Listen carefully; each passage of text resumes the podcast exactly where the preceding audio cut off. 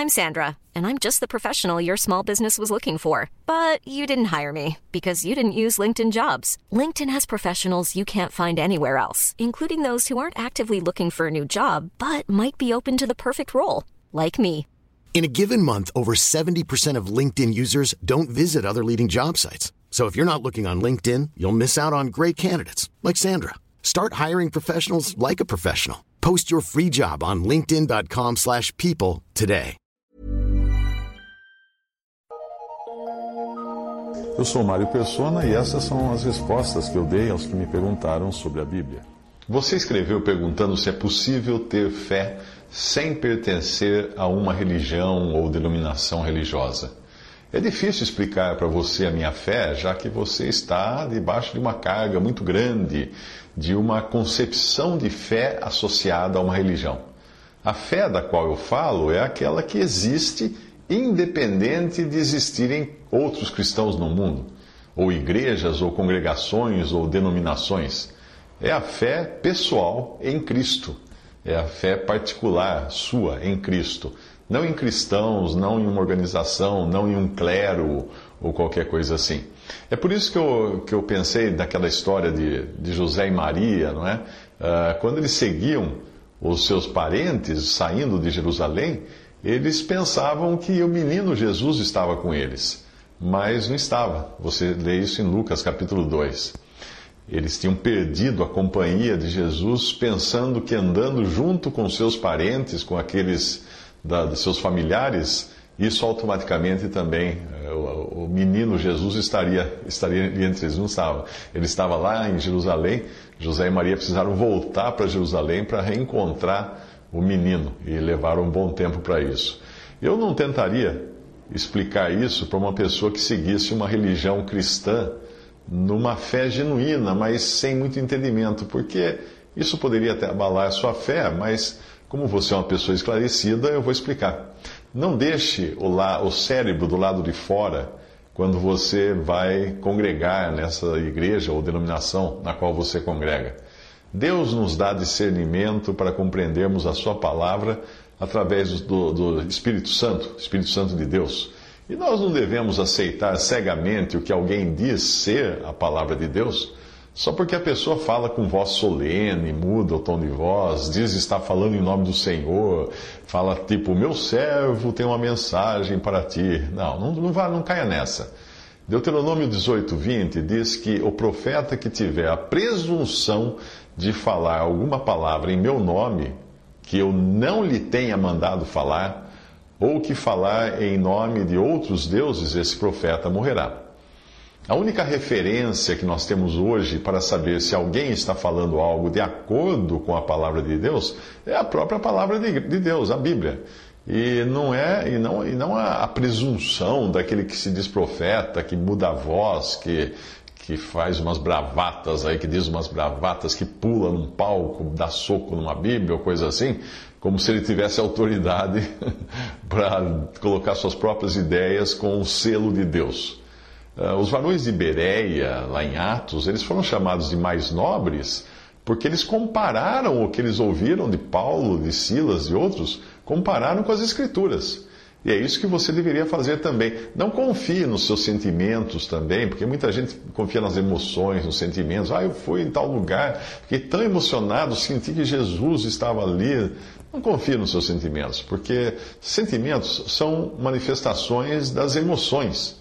E, é, e, que podem ter sua origem na carne. Nós ficamos emocionados quando vemos um jogo de futebol, por exemplo. Não tem nada espiritual nisso. Nós vemos um filme também, ficamos emocionados. Uh, 1 Pedro 4,11 diz: Se alguém falar, fale segundo as palavras de Deus, para que em tudo Deus seja glorificado por Jesus Cristo, a quem pertence a glória e poder para todos sempre. O fundamento, portanto, da sua fé deve ser Cristo, não os cristãos, não uma organização cristã, uma religião, uma igreja, não, Cristo, Cristo. Na palavra de Deus não existe algo como uma igreja que ensine. Muita gente fala assim: não, eu vou na igreja porque eu aprendo a igreja ensina isso.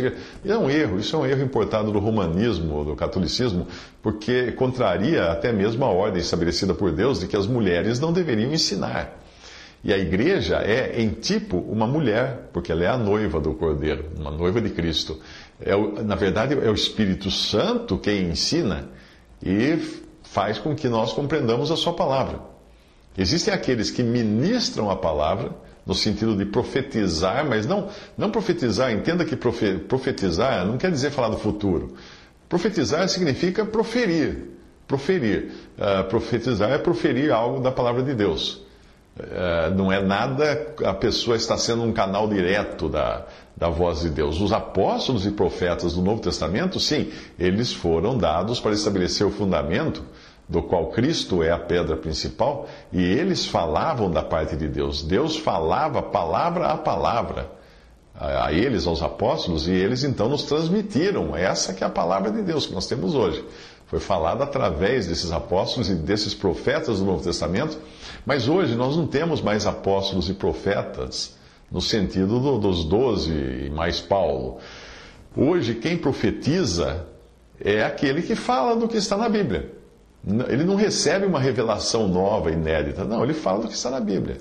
Efésios 3, de 4 a 5, diz assim: Por isso, quando ledes, eh, podeis perceber a minha compreensão do mistério de Cristo, o qual noutros séculos não foi manifestado aos filhos dos homens, como agora tem sido revelado pelo Espírito Santo aos seus santos apóstolos e profetas. Efésios 2, 19 a 22 assim que já não sois estrangeiros nem forasteiros, mas concidadãos dos santos e da família de Deus, edificados sobre o fundamento dos apóstolos e dos profetas, de que Jesus Cristo é a principal pedra da esquina, no qual todo edifício bem ajustado cresce para templo santo no Senhor, no qual também vós, juntamente, sois edificados para a morada de Deus em espírito. Muito bem, a igreja, a igreja bíblica, na Bíblia, não é uma denominação ela é um corpo formado por todos os que foram lavados pelo sangue do Cordeiro, todos os que verdadeiramente creem em Cristo. E ela, hoje, a casa de Deus, está sendo edificada com pedras que são os salvos. Cada um que creu em Cristo é uma pedra. E, e essas paredes dessa casa de Deus, elas são construídas sobre um alicerce. E quando foi construído o alicerce? O alicerce é a primeira coisa que você faz numa casa. E o alicerce da casa de Deus foi construído há dois mil anos, porque ele foi construído sobre os apóstolos e profetas e Cristo sendo a pedra angular, a pedra de esquina. Agora, dali para frente, o alicerce está pronto, ninguém vai trazer coisa nova para colocar. Uh, se você tem, você tem uma construção, você tem um alicerce que vai daqui até ali, depois vira para lá, depois vira para cá, fecha aqui. Esse é o alicerce. Quem vier construir depois vai ter que pôr os tijolos ou as pedras em cima desse, desses parâmetros, desses limites, porque o que ele construir fora desses limites vai cair, vai ficar sobre terra e vai cair. Ninguém hoje coloca pedras de alicerce nas paredes. Então não tem apóstolo e não tem profeta hoje. Se alguém hoje se declara como tendo autoridade dos apóstolos e profetas do alicerce, vai ter que explicar isso direitinho para o Senhor quando chegar a hora porque ele é um usurpador de uma autoridade que Deus não deu a ninguém, exceto aos apóstolos e profetas do Novo Testamento. Portanto, profetizar hoje não é no sentido de trazer uma revelação inédita, mas apenas de proferir o que os apóstolos e profetas já disseram no Novo Testamento, inspirados pelo Espírito Santo. Eu me preocupei quando você disse que segue uma religião. Existe uma diferença enorme entre seguir uma religião e preceitos e uma lista de, de ordenanças e seguir a Cristo. É, nós devemos seguir uma pessoa, que é Cristo. Quando você segue uma religião, você tem um compromisso com algo que os homens criaram. Ainda que tenham criado dizendo-se dirigidos por Deus, que ouviram uma voz, que tiveram uma revelação, etc. A maioria, a maioria das religiões e das denominações que estão por aí começaram assim. E você nunca vai ter segurança alguma se seguir esse tipo de revelação sem conferir bem o que está na, com a palavra de Deus. Toda, todas essas religiões, você sempre escuta a história, ah, era o irmão, ele teve uma revelação, ele teve uma visão, Deus revelou para ele, o Espírito Santo falou para ele construir aquela igreja. Não existe isso. Uma vez um judeu me disse que se Cristo fosse realmente o Messias, os mestres da sua religião teriam ensinado assim. Mas, como os tais mestres não ensinavam assim, ele continuava no judaísmo, como se a única responsabilidade recaísse sobre os tais mestres. É claro que esses tinham responsabilidade, mas não, a responsabilidade por crer é individual, é de cada um. É a, a sua alma que está em jogo. É, é, é difícil até explicar isso para você, porque você está tá, tá, tá condicionado né, a toda essa carga de dogmas, de religiões, de igreja, de templo, de pastor, de altar e tantas outras coisas. Ah, na maioria dos lugares onde irmãos estão congregados ao nome do Senhor, como eu estou congregado somente ao nome do Senhor, não pertenço a nenhuma denominação, e na maioria onde se congregam, faz isso numa casa, numa escola, numa localidade uh, apropriada para isso, do, do jeito que foi encontrar embaixo de uma árvore. Não existe uma, uma organização uh, no sentido de uma entidade organizacional. Não. Existem pessoas que se reúnem num lugar, portanto, não enxergue isso como uma religião que eu esteja seguindo, ou uma igreja da qual seja membro. Não, não sou membro de igreja nenhuma, sou membro do corpo de Cristo. E se você crê em Cristo, você também é membro do mesmo corpo. Uh, Para mostrar para você que salvação não tem nada a ver com religião, eu gostaria de lembrar que Deus é o Criador de todas as coisas e sem Ele seria impossível nós existirmos. Nós dependemos dele continuamente. E o mais maravilhoso de tudo é que o Criador quis ter comunhão com suas criaturas. Você pode imaginar o que é, ter, o que é termos comunhão com aquele que criou todo esse universo, suas estrelas, seus planetas, suas galáxias? Deus não, não, não apenas quis se revelar ao homem, mostrando o seu poder na imensidão das coisas criadas, mas ele nos legou a sua palavra, que é a Bíblia, que foi escrita por 40 homens, inspirados por Deus ao longo de 1.600 anos. Homens que viveram em três continentes diferentes, vieram de origens diferentes, da mais simples até a mais elevada, de camponeses até reis, ah, nos legaram esse livro, escrevendo partes dele em aramaico, outras partes em hebraico e outras partes em, em grego. A maior parte do Novo Testamento é grego. Juntando esse mosaico de línguas, costumes, épocas, origens dos escritores, nós, nós vamos encontrar uma harmonia, uma continuidade que só demonstram que há um maestro por trás de tudo isso, dessa grande orquestra. Mas Deus não parou aí, não, ele não se contentou só em revelar Sua palavra, ele mesmo se fez homem na pessoa do seu filho Jesus e desceu a esse mundo uh, para salvar os seus. Jesus Cristo, Deus feito homem, o único homem perfeito, o único homem sem pecado. Mas aquele que deveria ser, ter sido recebido com honras e total sujeição por parte de todos os homens foi o mais desprezado, o mais humilhado chegou a ser entregue à morte, mesmo sendo inocente, eh, para ser pregado numa cruz no meio de dois criminosos. Mas por trás de tudo isso tinha o propósito de Deus, que tinha criado o homem para ter comunhão com ele. Mas, infelizmente, viu a sua criatura seguir os seus próprios caminhos, os seus próprios pensamentos, e o homem caiu em pecado que é o desejo de viver independente de Deus, tendo tudo dirigindo, dirigindo tudo com suas próprias ideias, seus pensamentos. O homem é rebelde por natureza. Pecado é rebelião contra Deus, é não querer, é, é querer fazer a própria vontade sem ser guiado por Deus. E aí Deus nos revela que ao longo dos séculos ele tentou de todas as maneiras trazer o homem para junto de si. Mas nunca acontecia isso porque os seus profetas eram mortos, os profetas de Deus, aqueles que seguiam a palavra de Deus eram desprezados. E aí o Filho de Deus veio ao mundo, Cristo, e ali o, desprezo humano chegou ao seu, ao seu ápice, chegou ao seu ponto máximo. Aquilo então que poderia parecer a ruína completa, Deus transformou em vitória, porque na cruz Jesus tomou sobre si os pecados de todos os que nele creem morreu ali como um réu, sim, condenado no lugar do pecador, ah, o, o inocente no lugar do culpado.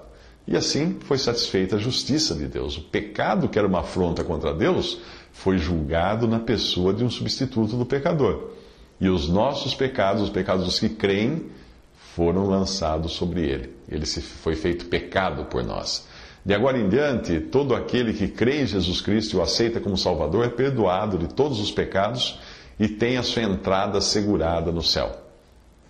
Percebe? Eu não falei de nenhuma religião. Eu nem falaria, porque eu não pertenço a nenhuma, eu pertenço a Cristo. Não basta você ir a uma igreja ou ter um nascimento no lar cristão para você entrar no reino de Deus. O Senhor Jesus afirmou isso, que uh, afirmou a Nicodemos, que era um homem religioso, ele disse assim: Não te maravilhes de ter dito, necessário vos é nascer de novo. Aquele que não nascer de novo não pode ver o reino de Deus. João 3, de 3 a 7. Trata-se, evidentemente, de um nascimento espiritual. Aí Nicodemos quis saber como receber esse novo nascimento, e o Senhor respondeu: Deus amou o mundo de tal maneira que deu seu Filho unigênito para que todo aquele que nele crê não pereça, mas tenha a vida eterna. João 3,16. Tem gente que acredita que apenas uma religião leva a Deus, porque o, o, que, o que estão acreditando na realidade, onde estão colocando a sua confiança, não é no poder do sangue derramado na cruz, mas numa religião, na capacidade do homem de obedecer uma lista de regras e leis. O raciocínio é simples. Se a religião X tem uma lista de regras mais correta, obviamente essa é a religião de Deus. E só será salvo quem estiver nela, já que entre as regras listadas está também a regra de, de estar nessa religião. Uh, veja, isso, isso é usurpar a Deus o direito de salvar com base na suficiência completa do sacrifício do seu filho na cruz. É dizer que Cristo não é suficiente para salvar se não tiver uma religião de algum homem que criou para ajudar nisso. É dar ao homem a participação no crédito da sua própria salvação. Se eu for seguir quem, se eu, se eu for alguém uh, que segue direitinho todas as regras de uma religião, eu não vou ser salvo por causa disso, mas eu vou achar que vou, né? Então vou ter glória por isso. E aí eu estou negando a natureza humana, que é vil, é corrupta ao extremo. E nenhum homem é capaz de seguir os mandamentos de Deus. Por que, que Deus enviou o seu filho para morrer? Porque não teve um que conseguia seguir a lei de Deus. Foi isso, a lei foi um teste. A lei foi um teste. Ah, uma religião que estabeleça algum fundamento de salvação que não seja o próprio Cristo, seja esse fundamento uma lista de regras, a necessidade de ser membro da religião, etc., não é de Deus uma religião assim. 1 Coríntios 3,11 diz: Porque ninguém pode pôr outro fundamento além do que já está posto, qual é Jesus Cristo. E quando foi posto esse fundamento? sobre o qual você alicerçou sua fé se você crê em Cristo. Se foi há dois mil anos, é o mesmo fundamento sobre o qual cristãos convertidos ao longo de todos os séculos colocaram sua fé. Mas se é um fundamento que teve uma data de fundação posterior, não, não é um fundamento colocado por Deus, porque ninguém pode estabelecer outro fundamento. Existem pessoas que pensam que todas as religiões levam a Deus também. Não, o Senhor afirmou: Eu sou o caminho, a verdade e a vida, ninguém vem ao Pai senão por mim. João 14, 6. Na realidade, nenhuma religião leva a Deus, porque o Senhor afirmou que ninguém vai ao Pai a não ser por intermédio dele, de Jesus. Só Ele é o caminho, só Ele é a verdade, só Ele é a vida. Ele disse isso. Você crê nas palavras dele? Nós precisamos da salvação porque nós somos pecadores e nós não, não ficamos pecadores quando prejudicamos alguém ou fazemos alguma maldade. Não, não nós, nós prejudicamos alguém porque somos pecadores. E somos pecadores porque damos uma natureza pecaminosa, assim como alguém recebe uma herança. E aí vai gastando, né? vai usando sua herança. Nós somos assim. Recebemos de herança o pecado e nos deleitamos nele. Todos pecaram e destituídos estão na glória de Deus, diz Paulo em Romanos 3,23. Isso inclui eu e você. Tenha em mente que não é o que você acha, o que eu acho sobre como nós somos, mas o que Deus diz na Sua palavra. É isso que conta. Se eu estacionar o meu carro num lugar proibido, de nada adianta eu dizer para o guarda que eu não vi a placa. a placa estava lá, o guarda tem autoridade para me considerar um transgressor da lei, eu vou ser castigado com uma multa, quer eu goste, quer não. E se Deus diz na Sua palavra que todos pecaram, nós devemos baixar nossa cabeça em temor e tremor e dizer convictos: sou um pecador. Eh, quer eu sinta isso, quer não. Deus falou, então tem que aceitar.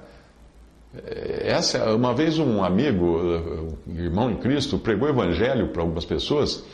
E depois que ele terminou, um homem se aproximou dele, dizendo que gostou da mensagem, que gostaria de receber a vida eterna tal. Então ele perguntou para esse homem: Você é pecador?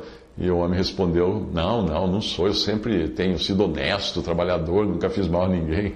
Aí esse, amigo disse para ele: Então não tem salvação para você. Não tem salvação. Mas por que não? Porque Deus diz: Esta é uma palavra fiel e digna de toda aceitação, que Cristo Jesus veio ao mundo para salvar pecadores. 1 Timóteo 1,15. Se você não é pecador, não há salvação para você, porque ele veio salvar pecadores. Existem ainda aqueles que acreditam que são salvos pela fé, mas se mantêm salvos pelas obras, pelo seu andar, pela sua obediência, por uma lista de preceitos. É, enquanto, enquanto eles ficarem confiando em si mesmo para encontrar a salvação, eles vão continuar vivendo em confiança própria também na hora de, de mantê-la, de manter essa salvação. Deus amou ao mundo de tal maneira que deu o seu Filho unigênito para que todo aquele que nele crê não pereça, mas tenha vida eterna. O que é que diz aí? Para que todo aquele que não faz tal coisa ou tal coisa não pereça? Não. Ele diz aquele que crê em Cristo.